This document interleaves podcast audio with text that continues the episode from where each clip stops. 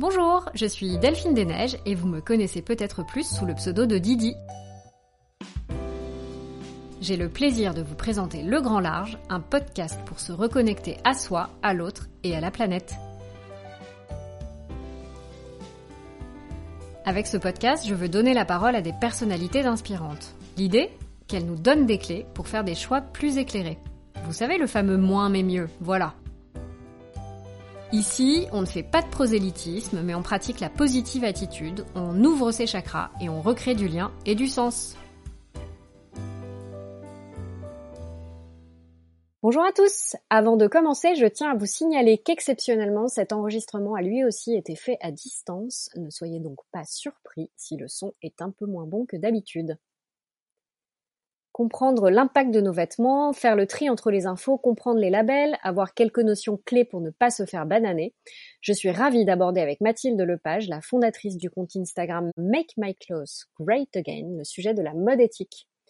J'ai voulu lui donner la parole car la démarche de Mathilde ne laisse rien au hasard. Elle questionne, interpelle les marques, donne des clés, des repères, des solutions pour revoir notre manière de consommer la mode en distillant une pensée positive et optimiste qui, vous le savez, me paraît être une des clés du changement. Avec elle, j'ai voulu savoir comment opter pour une consommation de mode responsable en toute connaissance de cause. Bonne écoute Bonjour Mathilde. Bonjour Delphine. Merci d'avoir accepté mon invitation. On va parler ensemble de mode responsable, un vaste sujet, hein, et ça n'est rien de le dire, c'est pas toi qui vas me dire l'inverse. Ouvrir les yeux, c'est une chose, avoir les bonnes clés pour opérer un changement, c'en est une autre, et euh, sans chercher d'excuses à qui que ce soit. Pour moi, adopter euh, une mode éthique, c'est pas si simple qu'il n'y paraît. J'ai l'impression qu'en fait, plus on se renseigne, plus on découvre qu'il y a des failles, et à la fin, on est un peu perdu, voire complètement perdu. En préambule, est-ce que toi, tu pourrais nous donner ta définition de ce qu'est la mode éthique? La mode éthique, euh, c'est la mode qui est respectueuse de, de l'homme, enfin de l'humain précisément, parce que voilà, c'est une mode qui euh, prend soin de, de ses travailleurs, mais c'est surtout, euh, je me permets aussi de dire éthique et et co-responsable, puisque souvent on englobe la, la, la, responsabilité environnementale dans le terme éthique, mais bon, je pense que c'est important de le rappeler aussi euh, parce que parfois les, les gens, enfin voilà, les gens s'arrêtent à la notion de travailleur euh, ou travailleuse derrière l'éthique, alors qu'il y a aussi bah, tout, cet aspect environnemental, ça va de pair, et, et voilà, donc je pense que c'est la mode qui respecte euh, l'homme, l'environnement, mais enfin l'humain, l'environnement, mais surtout celle qui produit moins. Qu'on comprenne bien, en fait, euh, c'est quoi l'urgence euh, qui a à privilégier, privilégier une mode responsable? Je pense que c'est d'abord la réduction des, des volumes qui est, qui est fondamentale parce qu'en fait aujourd'hui on produit tellement On n'a pas besoin en fait de, de produire autant et euh, c'est, clairement une mode qui contribue euh, aux émissions euh, de gaz carbonique. C'est, une mode qui pollue les eaux, les sols, qui tue des animaux. C'est une mode qui qui sert pas à grand chose quand elle est produite autant en fait. Et qui dit produire autant dit infliger des cadences de travail phénoménales à des travailleurs, des travailleuses qui, qui en souffrent et à mon avis qui, enfin, qui travaillent pas dans des conditions très roses. Donc il y a oui il y a urgence à, à mieux traiter aussi bien l'humain que la planète. C'est mieux pour, euh, pour tout le monde. Je pense aussi. c'est un bon, un bon postulat. tu as créé le compte Instagram euh, Make My Clothes Great Again avec un super accent magnifique. Comment tu documentes ce compte? Parce qu'il est truffé d'infographies euh, très attrayantes, il y a beaucoup de data, c'est très très bien documenté. Comment tu te renseignes par rapport à tout ça? Comment tu arrives à, à documenter ton compte Instagram? Alors sans te mentir, j'ai il y a une période dans ma vie étudiante où j'ai déménagé dans une région où il se passe rien. Et euh, pendant deux ans, j'ai lu, mais euh, tous les week-ends, dans l'idée d'écrire un blog en fait sur le sujet, de tenir un blog. Et puis, euh, je suis arrivée en, en 2017 et en 2017 clairement la blogosphère était saturée et je me suis dit en fait il faut, faut, que j'essaie de, de, de, trouver un nouveau format mais je sais pas lequel. Donc j'ai vraiment puisé euh, dans des rapports tu sais euh, de 150 ou 200 pages des, des, des, des choses qui sont rendues euh, par des ONG par des gouvernements par des fondations par des initiatives de marque etc voilà enfin je me suis énormément renseignée et j'ai capitalisé on va dire des connaissances et que je réinjecte en fait quotidiennement dans ce dont je parle sur Insta. Mais je dirais que voilà, il y a ce socle que j'ai acquis à travers euh, énormément de rapports en PDF, etc., des podcasts, beaucoup de vidéos YouTube, des films et des livres. Ouais, des livres aussi maintenant. Et là, je me, je me renseigne quotidiennement, je reste en veille en fait euh, en permanence, tu sais, sur les journaux du textile, euh, enfin de professionnels en fait. Ouais. Pour voir un peu, voilà. Bah d'ailleurs, grâce à toi, j'ai découvert une super vidéo, un TEDx à Tours sur Julie Faure, la fondatrice de Loom, la marque hyper intéressant, cinq minutes, euh, droit au but, hyper intéressant euh, sur le, le, le, changement de paradigme dans les sociétés euh, qui réussissent. Donc euh, j'indiquerai un peu toutes les références comme d'habitude euh, autour du podcast euh, sur le compte Instagram du Grand Large. Mais voilà, grâce à toi, c'est vrai qu'on découvre aussi d'autres horizons et qu'on, enfin tu ouvres aussi une perspective en termes de documentation. Et je trouve que c'est d'autant plus précieux que à l'ère des internets, n'est-ce pas? On est souvent biberonné à toutes sortes d'informations et on prend pas forcément de recul pour aller chercher nous-mêmes une information ou la vérifier ou la compléter. Et justement, je trouve que c'est ça qui est intéressant sur ton compte, c'est que tu ouvres des perspectives à la fois en termes de euh, voilà de sujets euh, sur la mode responsable, mais aussi à la, fois en termes, tu vois, de connaissances euh, sur le secteur. Pour moi, c'est fondamental. Donc, merci beaucoup. On aura l'occasion d'en reparler. J'ai lu justement, tu vois, sur ton compte et, et ça m'a fait rebondir sur sur un, un autre propos, c'est que on dit souvent, on entend souvent qu'il faut éduquer les gens, leur redonner la notion des choses. Et je suis assez d'accord avec ça parce que c'est vrai que euh, aujourd'hui euh, c'est difficile de dire qu'on savait pas. Euh, on a beaucoup de moyens de savoir et de, de, de, regarder sous le tapis. En revanche, ma question serait plutôt comment tu donnes envie aux gens de modifier leur façon de consommer la mode quand le prix c'est quand même ce qu'on regarde tous, quels que soient nos revenus. en premier, c'est humain et instinctif d'aller, tu vois, vers une fringue pas chère. Comment on peut donner envie, en, envie aux gens de consommer différemment? En fait, je pense que on peut déjà inviter les gens à faire ce qui fait du bien à tout le monde, c'est du rangement. Euh, clairement, je pense qu'il n'y a aucune personne sur Terre qui est euh, mécontent d'avoir rangé son dressing ou son appart, même si le rangement est ingrat en soi. Mais le fait d'avoir allégé en fait quelque chose, ça peut aider à se sentir euh, plus léger ou d'avoir voilà un meilleur aperçu de ce dont tu disposes. Et je pense que déjà, euh, se retourner sur son propre placard et se dire, enfin voilà, est-ce que je porte tout ce que j'ai dans mon dressing? Euh, Je ne pense pas. Est-ce que j'ai besoin de consommer peut-être euh, autant au quotidien? Est-ce que je porte vraiment ce que j'achète?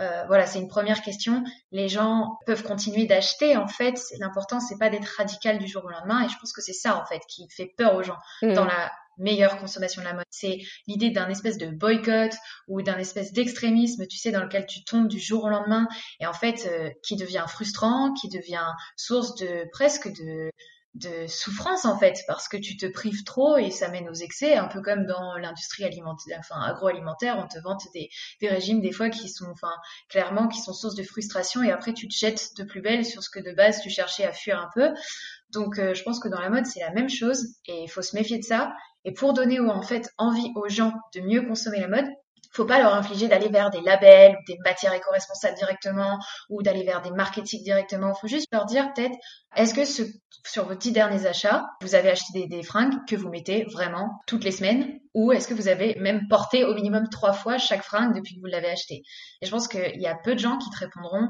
oui, absolument. Je le mets euh, toute la semaine, les fringues que j'achète. Enfin, bon, clairement, à un moment, faut se changer, mais Ouais, quoique euh, en ce moment avec le télétravail et euh, Enco, je pense que c'est pas le c'est pas le moment euh, où tu où tu rentabilises le plus tes derniers achats, je pense. Mais... Ça c'est sûr et je pense que c'est aussi pour ça que le textile en prend un coup. Enfin bref, mais voilà, je pense que il y a trop de gens qui se font une idée sur la mode éthique en se disant c'est une mode inaccessible parce qu'elle est chère, qu'elle est réservée à une certaine catégorie sociale. Ça implique de se prendre la tête sur les labels, sur les matières, sur la provenance. Ça implique en fait de de plus consommer d'une manière hédoniste en fait, tu vois, qui te rend vraiment heureux, tu le fais pour toi, etc. Ça devient vraiment contraignant en fait. Avant, il y a toute une investigation que tu n'as pas forcément envie de mener en tant que consommateur ou consommatrice. Et ça, il y en a qui s'éclatent à le faire et d'autres pour qui c'est une, une plaie. Et je peux comprendre en fait. Voilà. Et donc en fait, je pense que ces gens-là qui ont peur en fait d'entreprendre cette démarche, il faut leur dire simplement le fait de ralentir la consommation et de vous demander ce dont vous avez vraiment besoin, c'est déjà un super début. Et je pense qu'on s'en porterait déjà mille fois mieux parce que les enseignes adapteraient l'offre à la demande. Mais c'est vrai qu'on euh, oublie en fait notre pouvoir euh, derrière notre carte bleue et il est immense et ça c'est peut-être aussi quelque chose qui peut compter. Je crois qu'un argument aussi c'est peut-être euh, d'arrêter de nous prendre pour des cons et ça c'est aussi agréable de se dire qu'on se fait pas euh, mener par le bout du nez et qu'on n'est pas euh, tributaire d'une campagne marketing ou d'une jolie photo, d'une jolie pub. Reprendre le pouvoir c'est aussi prendre du recul par rapport à tout ça et, et succomber parce qu'on en a envie et pas parce qu'on nous dit d'en avoir envie. Euh, donc je trouve que c'est important, je suis d'accord avec toi. Et sur le, le, prix, parce que c'est hyper intéressant, hein, euh, c'est vrai que c'est un des premiers arguments qu'on oppose à la mode éthique en disant euh, c'est inaccessible, etc. Et de fait, je pense que le ticket d'entrée est plus élevé et c'est ça qu'il faut envisager différemment. C'est-à-dire que évidemment, euh, tu vois, moi quand j'aborde le sujet, par exemple avec une, une, personne en particulier à qui je pense, elle va me dire oui, mais tu vois, moi je peux pas acheter ce t-shirt 65 euros pour moi c'est trop cher. Je n'ai pas 65 euros à mettre dans un t-shirt. Et quand je lui dis oui, mais regarde, tu vas acheter 5 euh, t-shirts ou euh, 8 t-shirts à l'année euh, dégueulasses, alors certes, tu vas peut-être les payer moins de 10 euros, mais si tu fais la somme, euh, le, total à l'arrivée, tu verras que ça, ça t'a coûté plus cher. Donc le prix, voilà, je trouve que c'est un argument très clivant qu'il faut savoir dépasser, mais pour moi, il y a aussi un autre argument qui est peut-être un peu moins mis en avant, c'est l'accès à l'offre. C'est-à-dire que toi et moi, on est citadines, donc on a euh, la possibilité de consommer euh, dans des boutiques indépendantes, euh, locales, etc. Comment on peut donner aussi accès à cette offre-là à des gens qui n'habiteraient pas en ville ou qui n'auraient pas à leur disposition, tu vois, autre chose que des galeries marchandes remplies de boutiques de fast fashion? Tu vois, comment on leur dit à ces gens-là de consommer responsable? Alors, je suis bien d'accord avec toi. C'est un sujet auquel j'ai déjà réfléchi dans mon coin en me disant justement que je suis bien contente d'habiter à Lille parce que c'est un petit Paris et que au niveau de l'offre, en mode éthique, on est franchement super service, c'est génial. Mais pour avoir habité, comme je te disais tout à l'heure, dans l'équivalent de la Creuse. Mais tu veux pas nous donner, hein T'as as peur de faire du, du région shaming? Non, c'est pas ça. Non, je peux te dire, j'ai habité à Saint-Omer. Personne va, va connaître, mais c'est dans le Pas-de-Calais. D'accord. Et clairement, bah, je suis de Toulouse à Saint-Omer et euh, je peux te dire que le choc était plutôt élevé, mais était plutôt fort. Mais à Saint-Omer, par exemple, j'ai commencé à m'intéresser à ça, mais je me suis dit, mais je peux pas, en fait, euh, enfin, je suis dans la périphérie de Lille, mais je me suis dit, mais je dois prendre un train pour aller euh, m'acheter des vêtements, en fait. Et, ouais, c'est ça. Ou commander sur Internet, et donc les transports, les déchets. Voilà, et moi, je commande pas sur Internet. Ouais, non, j'ai grandi dans une famille où, enfin, clairement, mes parents m'ont sensibilisé au commerce physique et au contact, en fait, au, au, local, à la proximité, etc. Enfin, c'est des valeurs en fait qu'on m'a transmises et tant que je peux, je dirais que je priorise, tu vois, le, physique, le contact, le vrai. Et donc du coup, je me suis dit comment je fais en fait, comment je fais? Et euh, bon, là, euh, clairement, euh, il va de toute façon faire falloir faire des choix parce que si tu habites dans une région qui est complètement isolée, je pense que tu vas pas avoir d'autre choix que le commerce en ligne, mais tu peux choisir le type de commerce en ligne pour lequel tu votes. Parce que là encore, dans le commerce en ligne, il y a euh, à boire et à manger, il y a des arnaques. On le sait tous et toutes avec les arnaques à la AliExpress et le dropshipping et tout ce dont on entend parler sur Insta avec euh, Vinted et ses dérives. Et euh, moi, je pense qu'il y a une super solution, c'est déjà les friperies en ligne. Tu as des petits indépendants qui vont chiner pour toi, euh, qui ont une identité de marque. Euh, ces gens-là, enfin, en général, bon, c'est des filles que je connais qui tiennent des, des friperies elles ont intérêt en fait pour développer leur boîte à être euh, hyper réactives, à répondre rapidement, à prendre soin de leurs clientes, à anticiper leurs demandes, euh, à chiner des trucs de qualité évidemment. Donc en fait c'est vraiment des petites des petites indépendantes qui vont aller euh, chiner à droite à gauche, qui vont tout proposer sur un portail, enfin leur site web quoi. Et, et ça je trouve ça génial parce qu'une fois que tu identifies le style qui te plaît, tu es sûr que le vêtement est issu d'un circuit de seconde main, voire un circuit solidaire. Et en plus tu fais voilà tu fais marcher un petit indépendant et tu as un style qui te plaît, tu plus besoin d'aller chercher 40 euh, ans ailleurs. Parce que faut aussi du temps en fait pour chercher de seconde main. Et c'est un temps, c'est un espace mental que plein de gens n'ont pas en fait.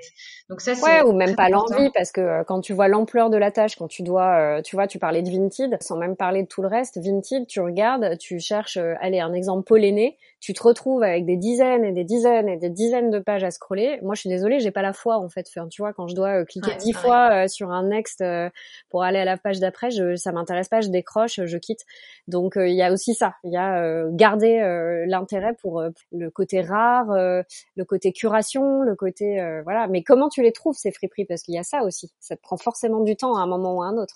En réalité, il y a beaucoup d'articles de blog qui listent, tu sais, les, les, les friperies en ligne. Je pense à Anne du Dressing Idéal qui a fait ça. Il y a Victoria de Mango and Salt. Il y a pas mal de blogueuses en fait qui s'amusent à répertorier tout ça et c'est trop bien parce qu'elles mettent régulièrement leur, leur liste à jour. Enfin, il suffit juste de taper de taper en fait friperie en ligne et leurs blogs sont bien référencés, donc tu tomberas sur un article qui te regroupe 10 ou 15 friperies euh, qui, te, qui te cite. Pareil, il y a, la, y a Crushon qui est euh, une sorte de je sais pas marketplace de friperies euh, qui regroupe énormément de petites friperies en fait sur un seul site. Voilà, donc il y a, y a, en fait des solutions, il suffit de taper sur Google et honnêtement on y arrive très très vite en fait. Il y a donc ces solutions en ligne. Et pour moi, tu vois, c'est ça, c'est éviter en fait enfin Vinted, on, aime ou on n'aime pas, mais moi personnellement, je trouve qu'on peut très vite retomber dans une forme de surconsommation et de fast fashion de la seconde main en fait, mmh. euh, dans, dans, la démarche. Enfin voilà, on, est très vite tenté et, et puis c'est, enfin, il n'y a pas cette relation que tu noues pareil avec euh, enfin t'achètes à une à une fille comme toi qui vend ses fringues d'accord mais il y a pas enfin tu soutiens pas un commerçant etc donc bon je pense que bon après ça c'est c'est personnel. Ouais, ça peut, ça peut aussi euh, tu vois, moi je vois euh, justement, je prends cet exemple parce que euh, j'ai acheté une polonais sur Vinted il y a pas longtemps, et justement c'était assez sympa parce que la fille à qui, alors déjà c'est une amie à moi qui m'a dit, regarde, viens, clique sur ce truc-là, la polonais, la polonais, t'en cherches une, elle est géniale. Je clique sur le truc, j'arrive sur la boutique de la nana, j'achète la polonais, et la fille c'était très sympa parce qu'elle me suivait sur Instagram, donc en fait elle a suivi, tu vois, le parcours de la polonais, et moi j'ai pu recommander sa boutique à d'autres lectrices qui me disaient, mais elle est géniale cette où est-ce que tu l'as trouvée, etc. Bon, la pauvre, je crois qu'elle avait que deux polonais à vendre, donc euh, elle va se faire harceler pour euh, pour pour avoir de la polonais. Et je suis pas sûre que ça l'aide beaucoup, mais au moins je me dis, Enfin, je suis d'accord avec toi. Tu ne noues pas de relation avec un petit commerçant. En tout cas, tu peux quand même nouer des relations avec euh, des vendeuses avec qui tu te découvres des acquaintances ou tu vois des affinités et qui vont pouvoir, même en termes de style, et avec qui tu vas pouvoir revenir régulièrement piocher des trouvailles. Donc pourquoi pas Voilà. Enfin, ça dépend vraiment. soit tu, soit tu. Enfin, c'est vraiment une histoire de volonté, enfin de, préférence en fait. Il faut pas. Je pense qu'il faut pas s'attaquer aux gens qui préfèrent un modèle ou plus un autre. En fait, l'important c'est de chacun, chacune à son échelle de, faire sa part en fait. Mais euh, je pense que c'est important de de savoir quels sont les enjeux. Tu vois, par exemple, quand tu choisis une friperie en ligne, tu sais que tu soutiens un commerçant, une commerçante. Mm. Quand tu achètes à une fille sur Vinted, bon bah tu sais que tu soutiens personne. C'est clair. Juste, ben, l'entreprise, elle est, elle est, voilà, c'est énorme, elle est tentaculaire. Je, je, je, dirais pas que Vinted est de taille humaine. Donc bon, voilà. Après, euh, chacun son truc. Toujours est-il que si vraiment il n'y a pas de possibilité d'avoir de friperie en ligne, il existe Vinted et ça c'est génial parce que bah clairement, euh, je pense que c'est quand même une chance d'avoir ça à portée de main. Euh, parfois, faut pas hésiter non plus lorsque on va dans des, des grandes villes. Bon, on a quand même tous une une grande ville à proximité. Voilà, dans laquelle parfois tu te balades comme ça, tu te fais une virée en ville toutes les quatre semaines, je sais pas. Et en fait, dans ces villes-là, parfois tu as des événements éphémères, tu sais, des grands vide dressing, mm-hmm. ce genre de, de, choses en fait euh, organisées le plan national, donc qui loue des, des, grands espaces. Je pense à Violette Sauvage par exemple, qui loue parfois euh, des, euh, des, immenses espaces de 6000 mètres carrés et euh, c'est un, un vide dressing sur deux jours ou une journée. C'est trop bien. Tu peux t'inscrire, tu vends tes fringues. C'est pour les particuliers qui souhaitent vendre leurs fringues. C'est des événements éphémères. Mais voilà, si, si, tu peux essayer de, de, caler justement ta visite de fin, ta, ta visite de la ville d'à côté sur euh, cet événement qui tombe ce jour-là. Enfin, tu vois, on peut aussi beaucoup voilà fonctionner comme ça. En fait, à partir du moment où tu réfléchis vraiment à tes besoins, honnêtement, t'as pas besoin de t'acheter des fringues toutes les semaines en fait. Donc, mmh. il y a cette notion de proximité, certes, euh, qui est importante, mais euh, il y a aussi la, la notion de, de, de réel besoin. Et lorsque tu sais anticiper un besoin, tu peux justement prendre le temps de bien trouver ta solution et ne pas te retrouver dans l'urgence à devoir aller au premier euh, centre commercial à 10 km parce que tu as, mal anticipé l'urgence en fait de te racheter quelque chose qui t'a lâché. Alors tu vois, je suis d'accord avec toi, mais c'est vrai que euh, sur certaines friperies, par exemple, je pense à des euh, friperies très en vogue comme Petite Chineuse par exemple ou ce genre de comptes qui ont réussi à en faire quelque chose de très désirable avec des pièces pile j'allais dire dans l'air du temps, euh, l'expression est complètement désuète, mais euh, qui sont désirables aussi parce qu'elles sont ancrées dans une tendance actuelle. Il y a quand même un côté où t'es pas obligé de te jeter dessus euh, comme la misère sur le pauvre monde, mais presque parce que tu sais que justement pour le coup, t'as une pièce, t'en as pas dix, ni même cent, ni même mille, et que pour moi c'est un peu les mêmes ressorts finalement que quand t'as une promo ou quelque chose comme ça. C'est-à-dire que si tu craques sur un petit chemisier sur cette friperie, euh, sur une petite friperie indépendante en particulier, tu sais que tu vas pas non plus pouvoir mûrir ton achat à 1000 ans parce que euh, il y a qu'un seul exemplaire. Et ça, je trouve que c'est difficile aussi euh, de bien acheter du coup en friperie. Je me suis retrouvée, tu vois, souvent à faire un mauvais achat parce que justement, j'étais, je suis partie dans une urgence qui m'a empêché de réfléchir, qui était finalement mmh. assez analogue à une consommation que j'aurais pu faire chez un, tu vois, un géant de la fast fashion. Et bon bah du coup après je l'ai revendu, mais tu vois, tout ça pour dire que ça, je trouve qu'il y a quand même un un, biais qu'il faut euh, essayer d'anticiper aussi à ce niveau-là sur euh, sur euh, le côté raréfaction. Donc, mais c'est une c'est une vraie question que tu poses parce que justement c'est un marketing de l'urgence en fait. Clairement c'est c'est le, même je pense que c'est la même chose dans notre cerveau qui s'active que lorsqu'on voit attention 28 personnes sont en train de consulter ce logement sur Airbnb tu vois ou je sais pas. c'est vrai et puis en plus les, les nanas qui tiennent les fripes elles aiment bien des fois dire oh c'est Intel qui a acheté le colis qui a été la plus rapide et toi, t'es là et tu te dis, oups, en fait, euh, c'est donc on gagne quoi, quoi. C'est clair. Mais d'un côté, ça m'est arrivé. mais je cherchais vraiment ce produit. C'est-à-dire que je m'étais dit, tu vois, euh, le jour où je, je, je flash sur une blouse blanche, je la prends. Voilà. Et, tu te poses pas de questions, tu y vas, quoi. Oui, parce que je savais qu'il m'en fallait une en fait. J'avais listé mes besoins et je m'étais dit euh, go. Mais bon, euh, franchement, tout le monde n'a pas le temps de se préparer. Ou c'est ça aussi le plaisir qu'il y a dans la consommation, c'est que puis la mode en fait, parce que la mode, ça a quelque chose de super intime. Enfin, c'est un rapport à l'identité. C'est très intime en fait. Du coup, euh, c'est difficile de tout contrôler. Déjà que là, on est dans un contexte où on doit tout contrôler, nos sorties, nos gestes, nos distances, les mm. heures. Enfin, si en plus on nous demande de tout contrôler au millimètre près dans nos achats, c'est il y a plus de fantaisie en fait parfois, tu vois. Ouais, ouais, je vois bien. C'est chiant en fait, pour dire les choses telles qu'elles sont. Non, c'est clair. c'est clair, ouais. Tu t'exprimes beaucoup mieux que moi. Moi, j'y vais dans l'insulte, j'y vais direct dans le. Non, mais t'as raison. Non, non, c'est parce que je dois, j'attends, je passe sur ton podcast et je dois faire attention à ce que je dis. Comme je suis la tenancière, je peux me permettre, j'y vais quoi. Bah oui, voilà. Donc toi, ça serait un des conseils que tu pourrais donner. Privilégier euh, la proximité. Si elle est en ligne, privilégier le commerce indépendant enfin le commerçant indépendant, et euh, pourquoi pas dresser une liste de tes envies plus que de tes besoins, parce que euh, bah là, si on, si on reboucle un peu avec ce qu'on vient de dire, en vrai, on a besoin de rien. C'est, euh, je sais plus où je lisais ça d'ailleurs. C'était peut-être euh, le blog de Victoria dont tu parlais tout à l'heure, Mangoes and Salt. Tu vois, en fait, tu dis, ok, bon, là, je suis équipée, euh, j'ai des chaussures de montagne, je peux faire une randonnée, euh, j'ai des chaussures pour courir, j'ai, j'ai ci, j'ai ça. Je suis parée à à peu près toutes les éventualités qui pourraient se présenter dans ma vie. Surtout en ce moment, il y en a clairement moins. Donc, peut-être se, se dresser une liste de ces envies, ça peut aider à, mieux les, les anticiper. Ouais, ouais, clairement. Et puis, il n'y a pas de mal à se faire, enfin, il y a pas de mal à se faire du bien. Je veux dire, si quelque chose te fait envie, pareil en fait dans l'alimentation, si quelque chose te fait envie, tant que tu craques pas avec excès, je pense qu'il n'y a pas de mal. Voilà, ça peut arriver, euh, mais je pense que tomber dans l'over control de tout, c'est très mauvais en fait. Ouais, c'est ça. Effectivement. Mm, c'est compliqué. Et je pense que c'est le piège. Et c'est le sujet en ce moment sur les réseaux sociaux, tu sais, de cette charge mentale que les gens commencent à avoir lorsqu'ils font attention à tout, et notamment les gens zéro déchet, vegan et tout, qui se disent oh là là, je craque, j'ai plus le droit. Mais en fait, c'est eux qui s'imposent tout ça. Ils se parce que une fois que tu commences à euh, t'intéresser au sujet, bah, je pense que eux s'imposent ça. Je suis d'accord avec toi, et je pense aussi qu'il y a une injonction très forte aussi, et que mm. dès que tu mets le doigt dans l'engrenage, alors euh, là on parle de la mode éthique, tu viens de parler aussi de la conso responsable ou du zéro déchet, euh, voilà. Le problème c'est que surtout avec les réseaux sociaux, tu as l'impression que t'as pas le droit à l'erreur. C'est-à-dire qu'une fois que tu es engagé dans une démarche, tu as l'impression que tu dois être irréprochable parce que à la moindre action que tu vas faire et qui va pas rentrer pile à 100% dans la démarche, euh, en l'occurrence voilà zéro déchet, on va te dire ah ah mais regarde tu as fait ça à tel moment etc et ça c'est machin et du coup c'est compliqué parce que il y a un côté un peu euh, je sais pas si c'est français sniper genre euh, je plutôt que de voir de, comment je peux améliorer de mon côté comment je peux euh, m'enrichir au contact d'autres personnes et de leur démarche et de ce qu'ils font je vais attendre la faute et la pointer du doigt et, et faire en sorte que euh, que, la personne euh, se sente un peu mal. Donc je trouve que ça aussi, c'est compliqué quand tu envisages une mode un peu plus responsable, c'est que tu en viens vite à essayer de te justifier et euh, te sentir hyper coupable parce que euh, tu as fait telle ou telle chose et que ça rentre pas dans la démarche que tu as annoncée. Et ça, c'est quelque chose dont j'aimerais qu'on se départisse un maximum et qu'on ressent pas justement sur ton compte.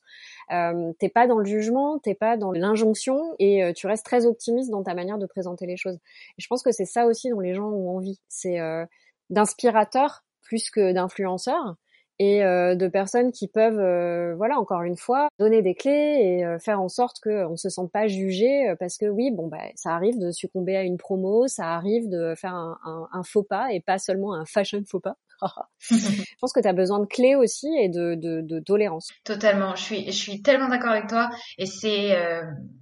Moi, j'ai remarqué une petite chose sur les réseaux sociaux, c'est que malheureusement, en fait, plus tu te montres, plus les gens s'identifient à toi, te voient comme une personne qui sont en fait en mesure de critiquer. Je sais pas, comme si le fait de te montrer, te donner le droit, donner le droit pardon aux gens de te clasher gratuitement. Ah, et en fait, c'est pour ça que moi je me montre pas en fait. Enfin, je, je très peu. Ouais, je regardais sur ton compte. Euh, tu, c'est sympa parce que tu fais des petits looks. Où j'avais regardé justement euh, ton shopping local avec euh, ce que tu avais trouvé chez les petits commerçants autour de chez toi. Donc en effet, c'est plus simple de les voir porter qu'en nature morte. Mais effectivement, tu, ton discours, enfin, tu t'effaces au profit de ton discours. Bah c'est ça. Mais en fait, après, je peux comprendre qu'il y ait des gens qui, qui aient envie de aussi représenter à travers leur personne parce que psychologiquement, il se passe autre chose dans le cerveau des, des, gens qui te regardent, euh, toi, en tant qu'humain, et parce que les gens peuvent s'attacher peut-être plus vite à toi et intégrer plus rapidement ce que tu dis si euh, s'ils voient une vraie personne, un vrai humain leur parler.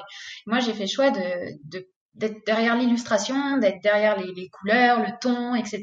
Mais parce qu'en fait, euh, justement, j'avais, euh, j'avais pas envie, en fait, tu vois, de me prendre ce que beaucoup se prennent, qui sont très courageux, franchement, parce que là, tu vois, même avec toute la bienveillance que j'essaie d'amener, et je pense que c'est un effet miroir, plus t'es bienveillant, plus bah, les gens qui te suivent sont bienveillants. Après, si t'as clairement des dizaines de milliers de personnes qui te suivent, faut pas exagérer, tu trouveras toujours des, gens qui seront là pour te, chercher les noises, mais clairement, pour le moment, je croise les doigts, je touche du bois, mais les gens sont très sympas et quand ils ont à la rigueur, tu vois, un reproche à m'adresser, ils le font d'une manière euh, dans, les formes, en tout cas de ce que j'ai lu pour le moment.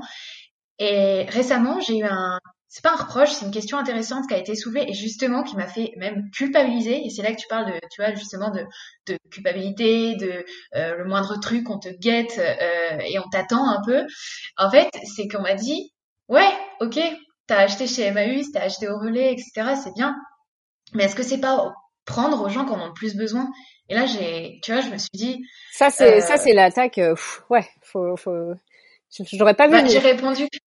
bah, j'ai répondu. Enfin, honnêtement, j'ai déjà, j'ai répondu ce que je pense, à savoir que si tu surconsommes chez Emmaüs et chez le relais, euh, le but, bah voilà, c'est pas, c'est pas de, de jouer les, les égoïstes comme ceux qui ont acheté 250 plaquettes de beurre quand Macron il a annoncé le confinement.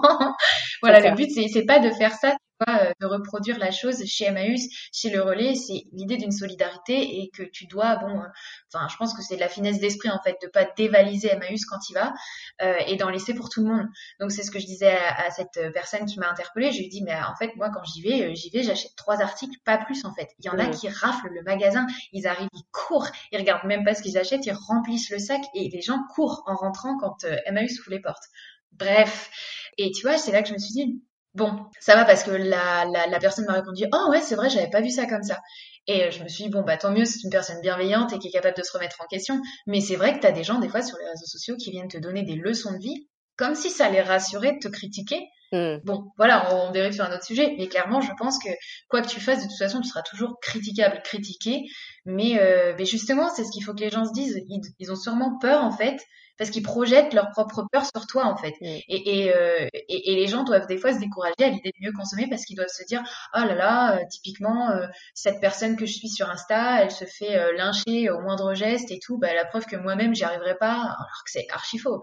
Ouais, et puis ce qu'on disait tout à l'heure, c'est hyper. Je trouve que en fait, plus tu regardes un sujet en particulier, plus tu te documentes, etc., et plus tu as l'impression que tu ne sais rien justement sur ce sujet-là. Et typiquement sur la mode éthique tu vois, donc là, on parlait de la fast fashion, on parlait euh, un peu tout ça, mais euh, ce que, ce que je trouve aussi très compliqué, c'est que le prix n'est plus un indicateur, c'est-à-dire qu'avant, tu pouvais te dire un peu euh, de manière raccourcie, certes, mais avérée, ok, ce t-shirt-là, il vaut 80 balles, je sais que c'est un t-shirt de compète en conto biologique qui a été fait au Portugal, maximum, avec, en gros, en gros, qui respecte l'humain, la planète.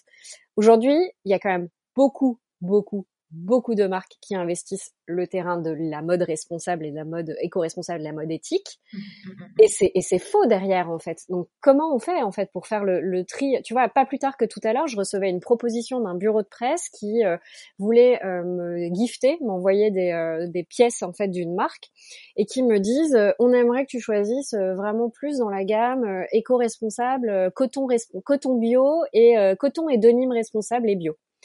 Et en fait, je regarde un peu sur le site et je creuse un peu. Il n'y a pas de rapport RSE, euh, il n'y a absolument rien. Enfin, c'est ce que tu fais toi aussi euh, quand tu euh, parles d'une marque et que tu passes au scope un peu. je regardais ce que tu avais fait un peu dernièrement. Tu regardes sur le site, tu, tu vois un peu la provenance, etc. Et finalement, je me suis très vite rendu compte que c'était un paravent pour cette marque qui allait produire aller 1% de sa collection avec un coton bio et qui allait faire ce t-shirt là, on va dire, au Portugal, merveilleux mais que les 95% restants ou 99% restants, c'était du made in China dégueulasse, pas de minima sociaux, euh, des euh, produits chimiques, euh, que ce soit, tu vois, enfin bref.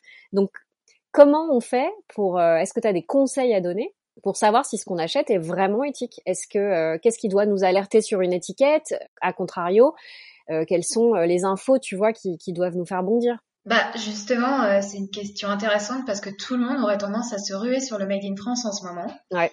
qui euh, n'est clairement pas l'archétype de, de la consommation parfaite. En fait, mm. ça regorge de pièges en fait cette appellation.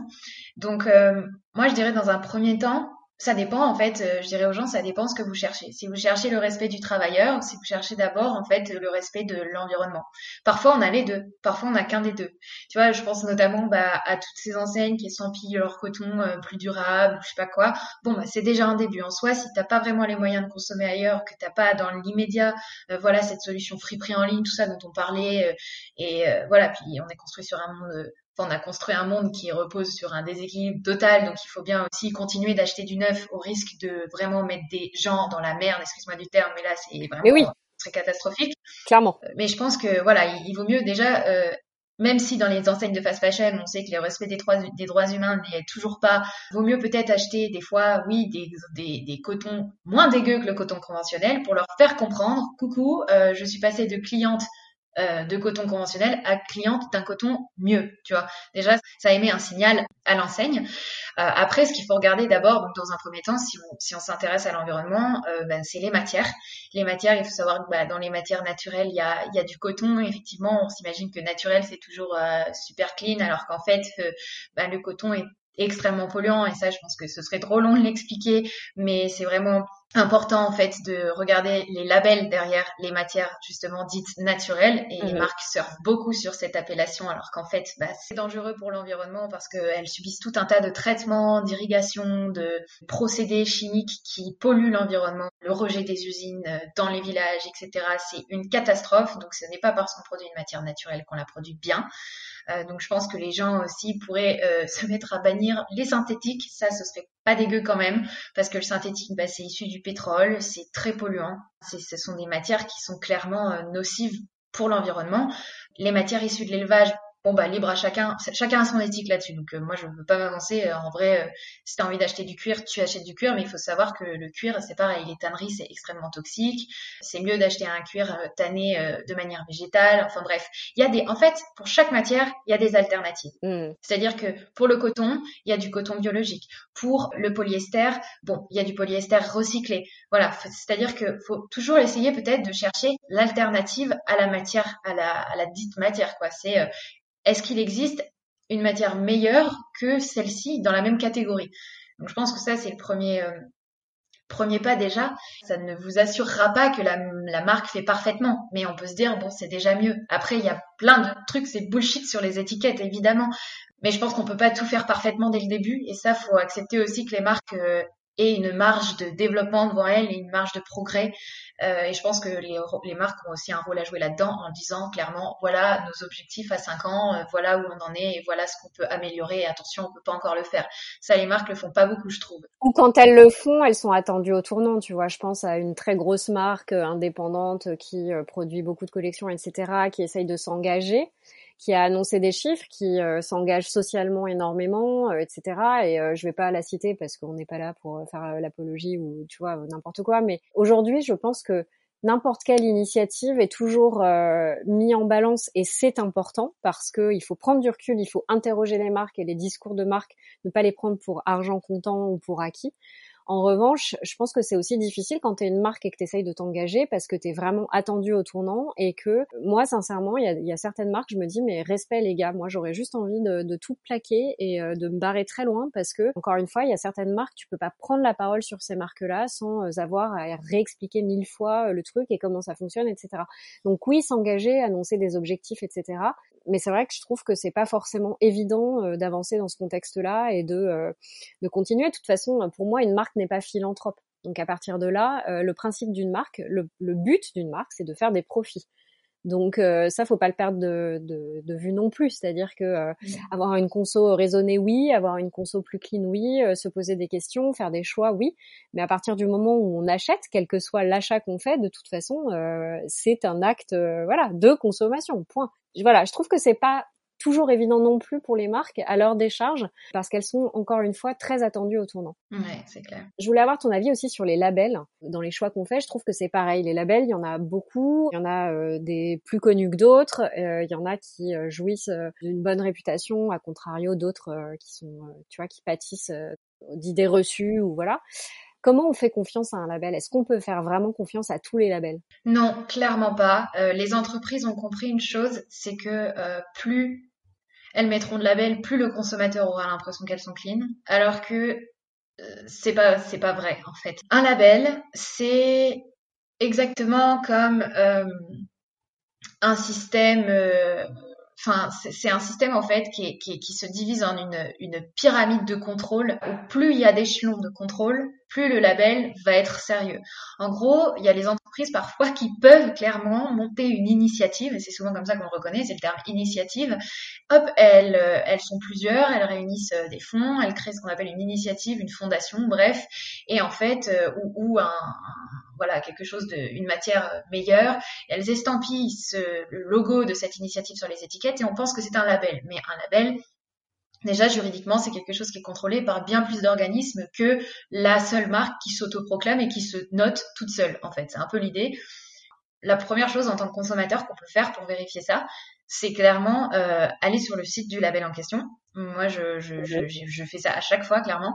Je regarde, je me pose toujours les mêmes questions, en fait. C'est qui le contrôle? Si le label n'a rien à se reprocher, clairement, il le dira dans 95% des cas, sur la landing page de, tu vois, dès que tu arrives, en fait, tu vas avoir euh, contrôlé par ou certifié par, et ils, seront trop fiers de dire qu'en fait, ils dépendent d'un organisme qui est euh, ce qu'on appelle un, accréditeur, donc euh, qui lui-même délivre en fait l'autorisation à un certificateur de donner un certificat, etc. Enfin, c'est en fait, il y a plusieurs maillons qui se contrôlent eux-mêmes à chaque fois et qui s'assurent de l'impartialité et de la compétence de chacun.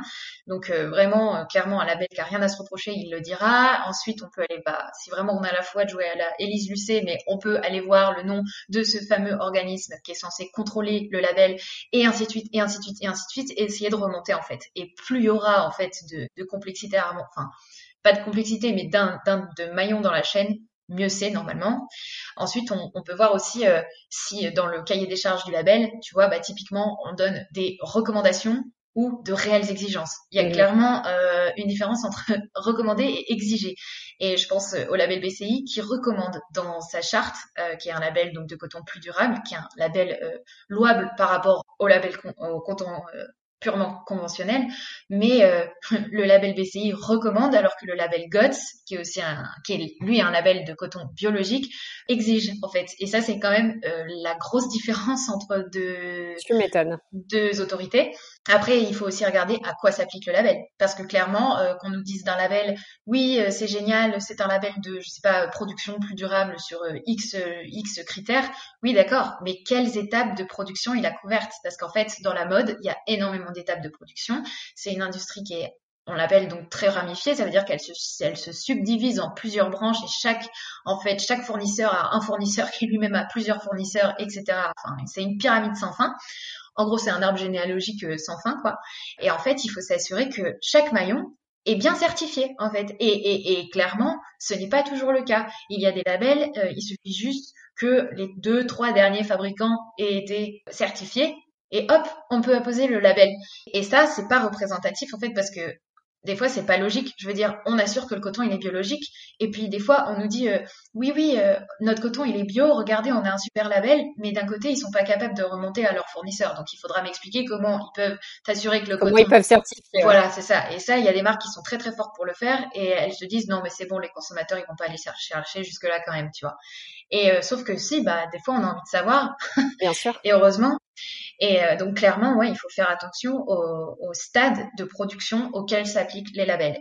Et ça, encore une fois, c'est dit dans le cahier des charges. En fait, clairement, le, bah, le cahier des charges, c'est vraiment pas un document sexy. Hein, clairement, c'est c'est un truc de, de, de, de, plus de 50 pages qui est parfois du coup en anglais parce que les référentiels sont internationaux. Mais au moins, tu as tout dedans. Et un, un référentiel qui fait euh, qui fait 10 pages, c'est pas normal. Donc, enfin, un cahier des charges, pardon, qui fait 10 pages, c'est pas normal. Donc je dirais que vraiment le truc le plus sérieux au monde, c'est d'aller vérifier le cahier des charges. clairement, ça gaffe tout le monde. Et ça, enfin, il n'y a pas, c'est quoi, c'est 3% des consommateurs qui aiment faire ça. Donc je pense pas que ce soit, ce soit évident, mais façon, faut pas se voiler la face. Aujourd'hui, si tu veux pas être pris pour un, comme tu dis, pour un con dans ta consommation, bah faut avoir la foi d'aller aussi vérifier les infos du neuf que tu achètes. Si t'as pas envie de faire tout ça, effectivement, tu peux te tourner vers de la seconde main et tout, et tu te prends moins la tête.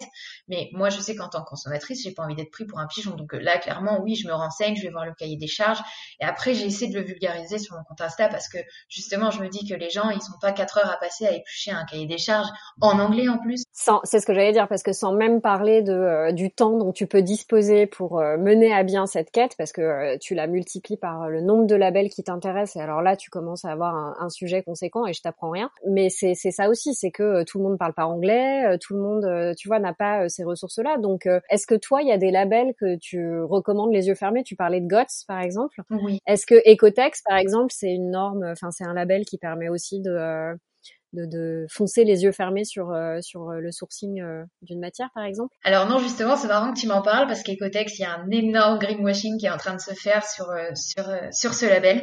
Ecotex, c'est comme beaucoup de gens le savent, c'est ce petit logo orange noir avec une petite fleur, je crois, qui dit euh, standard 100, euh, sans produits chimiques pour votre santé, etc.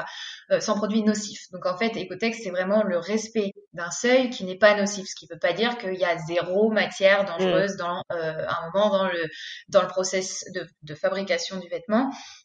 Mais en fait, ça garantit que voilà, il va pas y avoir des molécules dégueu qui vont pénétrer la peau quand on se met à transpirer, euh, voilà, avec les pores de la peau souffrent. Mais en fait, le paradoxe de ce label, c'est qu'il peut être mis sur du synthétique. Donc le synthétique, de base, c'est vraiment pas une matière clean pour l'environnement, mm. mais on va essayer de moins lui ajouter euh, son euh, sa poudre de voilà, enfin sa potion magique de, de produits chimiques, et du coup, ça donnera le droit à un fabricant de se faire labelliser Ecotex. Ce qui n'empêche pas, donc ce qui veut clairement dire. C'est juste hallucinant quand même. Ouais, c'est clair. Et c'est là que tu te dis, ok, donc si on a le droit de mettre Ecotex euh, sur du synthétique, enfin en gros, ça veut dire quoi en fait? Ça veut dire que d'habitude le synthétique conventionnel sans, sans labellisation, mais qu'est-ce que ça doit être en fait en termes de produits chimiques? Après je dis ça, j'ai pas vu Ecotex sur 40 000 produits synthétiques non plus. En général, c'est un coton qui est souvent labellisé Ecotex. Mais justement, c'est là le piège, c'est que ça veut pas dire que le coton il a utilisé moins d'eau, ça veut pas dire que euh, on a traité le coton dans une agriculture qui euh, se fasse en, en circuit fermé, donc euh, avec un, un respect, euh, tu vois, un recyclage des produits chimiques ou, euh, enfin, je sais pas, ça, ça garantit pas une agriculture biologique en fait. Ça garantit juste que dans les usines, on a un peu quand même allégé la tonne de produits chimiques qu'on fout sur le vêtement d'habitude. Donc voilà, ça c'est vraiment, euh, et c'est le souci, c'est que les gens le savent pas, ils s'imaginent que c'est un produit durable, alors qu'en fait c'est un label sanitaire, juste sanitaire. C'est et, et moi j'ai appelé au Cotex justement pour m'en assurer. Donc ils m'ont expliqué en fait que c'était effectivement pas leur produit le plus rigoureux et que Ecotex en fait c'est un gros groupe qui gère plusieurs labels et il y a un autre label qui est le plus rigoureux et qui se compare peut-être plus à GOTS qui s'appelle euh, Made in Green by Ecotex et c'est il est beaucoup moins connu, mais lui, il est très. C'est ce que j'allais te dire. Moi, enfin, j'en ai jamais entendu parler de ce label, tu vois. Bah, en fait, c'est la fusion de deux standards, qui est la, enfin, c'est compliqué là, c'est du jargon. Euh, j'espère que je vais pas perdre les gens. En gros, il y a le standard 100, euh, celui qu'on connaît tous. C'est justement euh, celui qui est souvent apposé sur les étiquettes. Et il y a en fait un standard qui s'appelle Step by Ecotex. Il était pas super connu. C'est un standard de production plus sustainable, donc responsable ouais vis-à-vis des producteurs voilà euh, de revenus plus euh, plus décents etc et en fait euh, il y a une fusion donc de deux standards qui ont donné un nouveau label au sein des Cotex qui s'appelle Made in Green. Et qui est donc il garantit non seulement un pilier social et un pilier environnemental. Mmh Et lui, Made in Green, il est encore plus rigoureux que la norme qu'on connaît tous de Cotex à l'heure actuelle qui est standard 100 parce que voilà, il s'intéresse beaucoup plus en fait dans les détails au processus de production sur le plan environnemental et, euh, et c'est vraiment super intéressant. Enfin, je me suis farci le cahier des charges, je, je l'ai plus en tête, mais euh, mais j'ai du coup j'ai appelé au Cotex pour en avoir la, la, la preuve et ils m'ont confirmé que c'était vraiment le label le plus exigeant qu'ils avaient. Mais tu vois, il doit coûter cher et donc du coup les marques se disent oula non. enfin. Et voilà, tu m'offres une transition rêvée, c'est que euh, il y a aussi beaucoup de marques et de notamment les créateurs qui peuvent pas euh, se faire labelliser parce que c'est pas du tout à leur portée. C'est très cher. Mm. Et donc voilà, tout ça, c'est ça donne encore des biais euh, super compliqués pour accéder euh, à une clarté quant à l'offre, tu vois, qu'on a en termes de mode responsable. C'est que si tu mets tout ça bout à bout, et j'ai pas du tout, loin de moi, l'envie de décourager les gens et tu vois, de leur dire que allez, retournons chez Zara parce que c'est vraiment trop compliqué. Tu vois, on reboucle un peu avec ce que je disais. Je trouve qu'il y a un côté assez décourageant où c'est à toi de faire le taf, que c'est un taf rigoureux, chronophage, exigeant, que il faut quand même plusieurs compétences pour le mener à bien. Est-ce que toi, en dehors de ton compte, hein, que je, je fais, j'en fais la pub parce que je le pense sincèrement très utile. Est-ce qu'il y a d'autres comptes, d'autres sites que tu recommandes pour faciliter l'accès à ces informations? Oui, j'ai évidemment plein de ressources en termes de, enfin sur Instagram, il y a, beaucoup de, de, nanas qui, qui s'y mettent depuis longtemps. Parfois, bah voilà, t'as as Colline du blog Pourquoi pas Colline, tu as euh, Céline de Is No Good. Il y a des super marques qui parlent en fait ouvertement de tout ça, comme euh, justement la marque Loom qui tient aussi un blog qui s'appelle La mode à l'envers. Margot de You Make Fashion qui se met de plus en plus à faire des décryptages. Donc il y a, déjà pas mal de blogueuses en fait euh, et de, de, créatrices de contenu qui s'intéressent à la question. Bizarrement, il n'y a pas beaucoup de créateurs par contre. Ça, c'est dommage. Mais euh, ouais, clairement, je sais pas, il y a très peu de mecs. Et pour aller régulièrement, enfin avant euh, le Covid, sur les salons de mode éthique, je croisais plus des hommes derrière les stands des marques, mais pas beaucoup de créatrices de, contenu, de créateurs de contenu. Mais euh, j'espère que ça va venir. En tout cas, il y a, y a des plateformes, des blogs, il y a le voilà le média The Good Goods, il y a Slow We Are qui est aussi un média.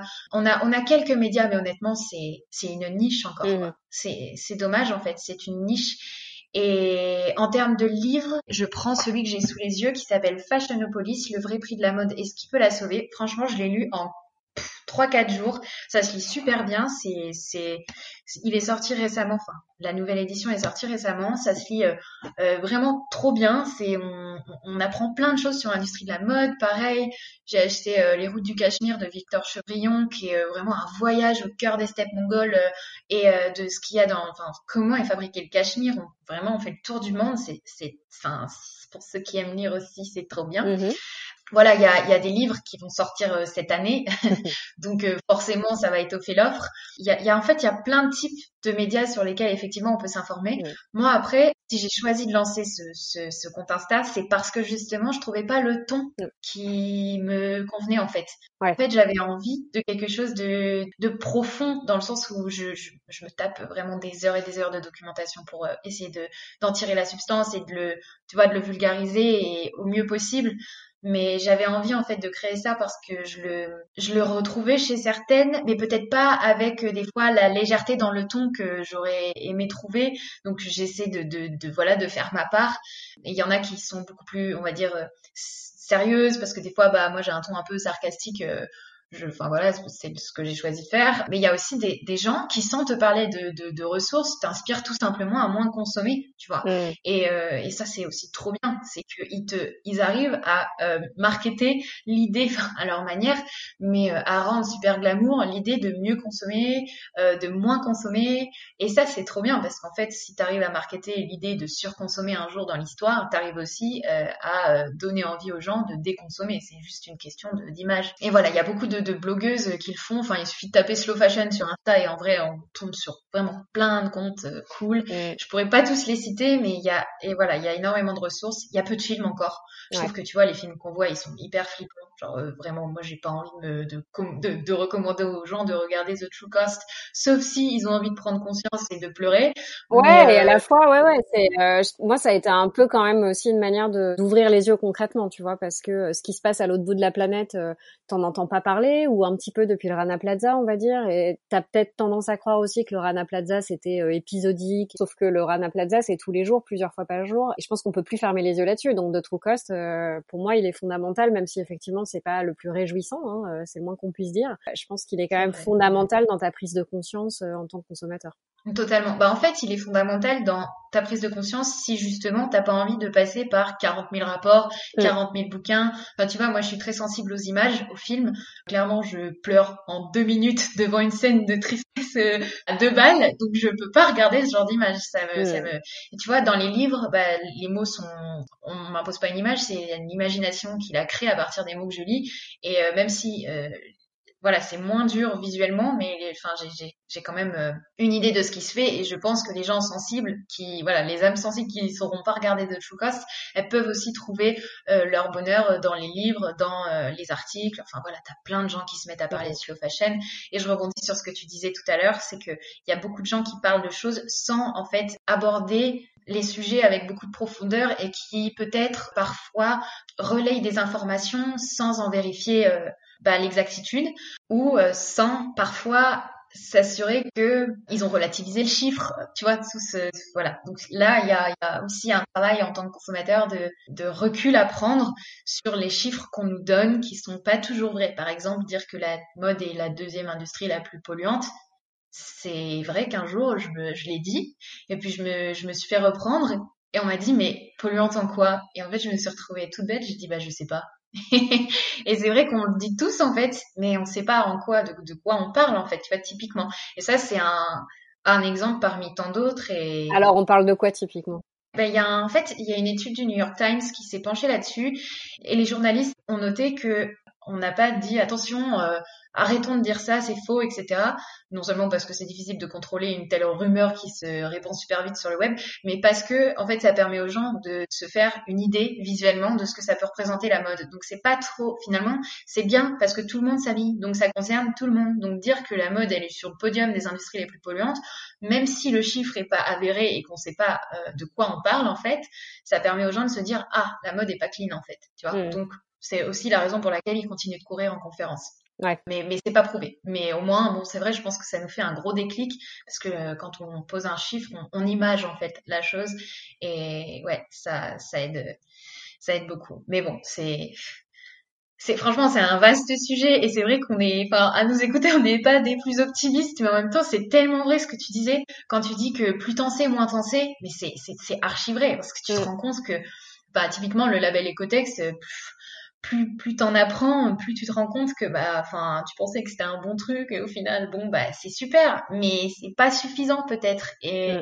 et tu te dis mais attends euh, est-ce que euh, je suis légitime d'être aussi exigeante en tant que consommatrice? Est-ce que euh, il faut pas aussi laisser un peu plus de marge aux marques pour se développer? Enfin il y a vraiment une vraie question derrière tout ça. Bon pour être un peu plus positive et, et peut-être clore euh, euh, cet épisode parce que malheureusement le temps file et euh, c'est un peu frustrant et ça, ça me fait souvent ça avec les podcasts. Les invités sont toujours passionnants et tu t'as envie, t'as envie, tu déroules le fil et tu pourrais rester des heures. Mais je crois que toi comme moi avons des choses à faire et que peut-être les gens qui nous écoutent ont aussi des choses à faire. Donc on va les laisser tranquilles. Pour rester un peu plus positif, c'est peut-être ce qu'on peut leur dire, c'est bah, savoir qu'on peut avoir une part à jouer dans la redistribution des cartes et je pense que ça c'est quand même quelque chose d'extrêmement enthousiasmant de se dire euh, bah ouais ma carte bleue mes choix comptent et c'est quand même pas le cas euh, systématiquement donc euh, je pense que c'est important de le dire. Peut-être rester curieux parce que euh, c'est une bonne chose d'être curieux et, euh, et de, de, vouloir euh, en savoir un peu plus et peut-être on aura découragé certains de dire il faut se fader des dizaines et des dizaines de, de pages de compte rendu ou d'études sur telle ou telle chose mais peut-être se dire juste que être curieux ça peut être tout simplement taper une requête sur Google et aller regarder la liste des friperies de telle ou telle blogueuse par exemple je pense que ça peut être une bonne chose et puis moi ce que j'aime sur ton compte et, et ça ça donne aussi envie de, je pense, de s'investir et de retrouver, renouer un peu avec euh, la positive attitude autour d'une mode responsable. On n'aura pas forcément beaucoup le temps de développer, mais c'est tout ce qui est euh, upcycling. Euh, je voyais par exemple que tu avais transformé une couette en, ensemble de, avec un short et un petit top.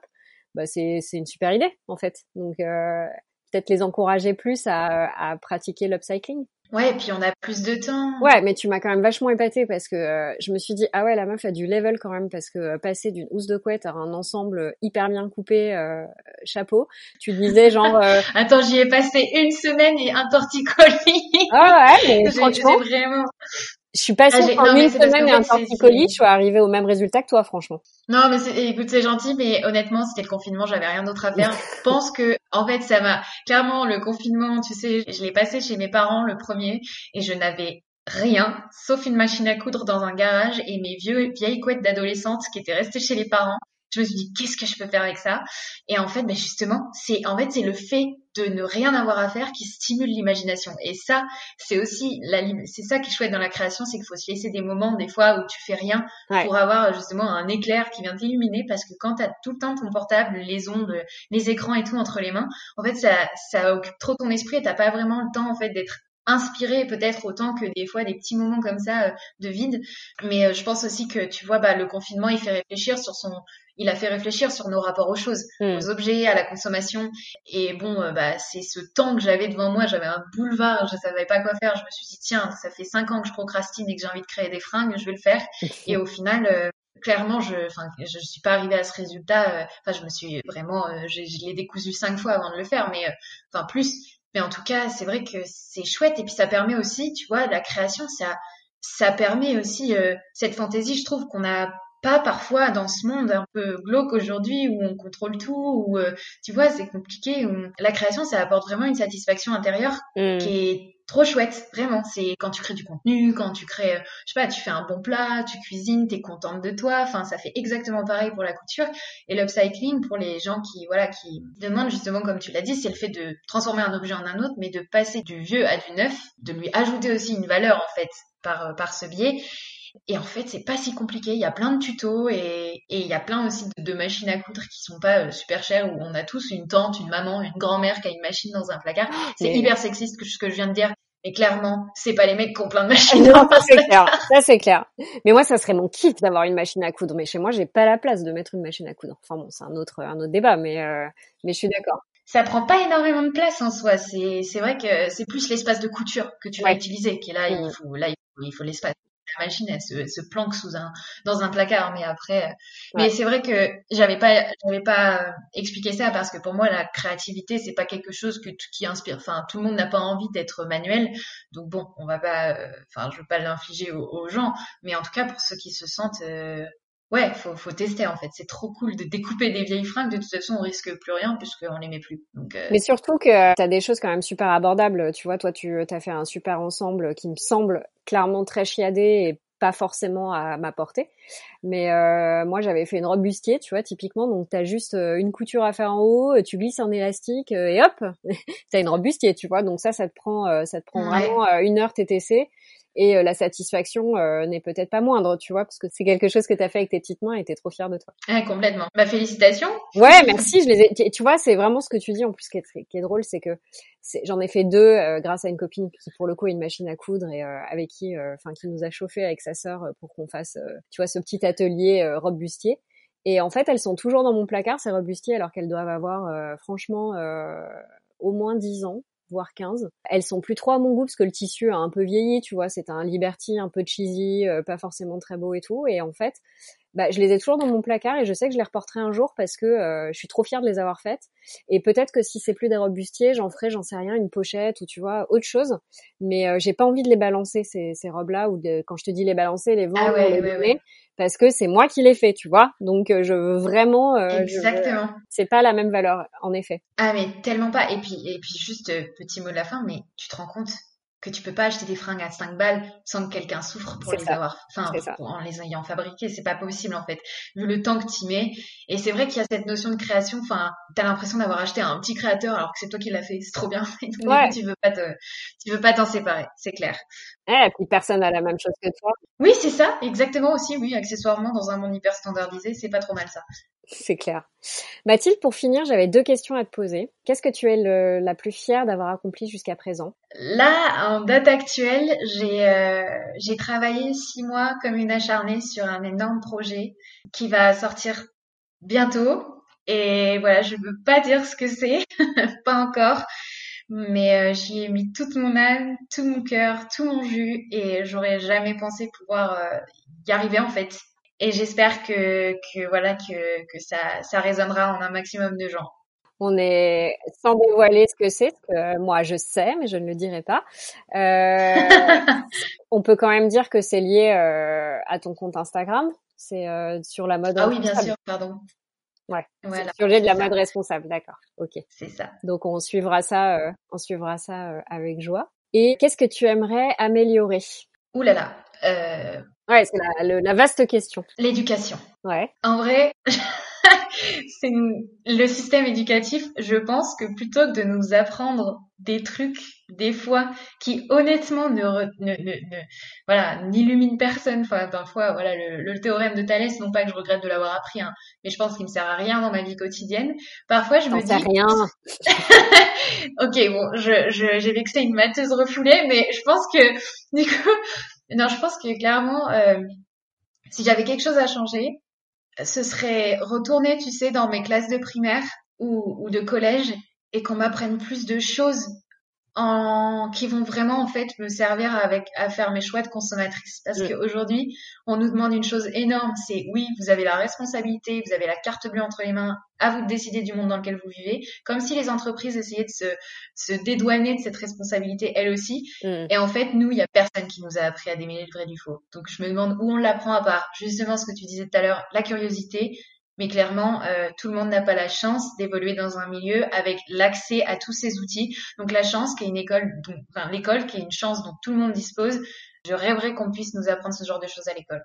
Merci Mathilde, c'était euh, très inspirant et très intéressant de pouvoir échanger avec toi. Un peu frustrant aussi de pas pouvoir poser toutes les questions, mais euh, j'invite tous les auditeurs à aller sur ton compte, euh, je donnerai évidemment toutes les infos euh, pour euh, accompagner le podcast. Et je te souhaite plein de bonnes choses pour la suite et on a hâte de voir ce projet dont tu parles donc très bientôt. Merci Delphine, c'est adorable.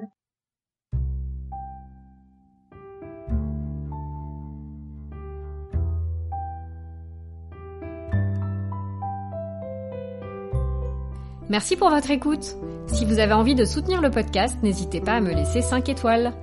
Rendez-vous sur le compte Instagram Les Rencontres du Grand Large pour me faire part de vos commentaires, vos avis et vos envies. À bientôt pour un nouvel épisode.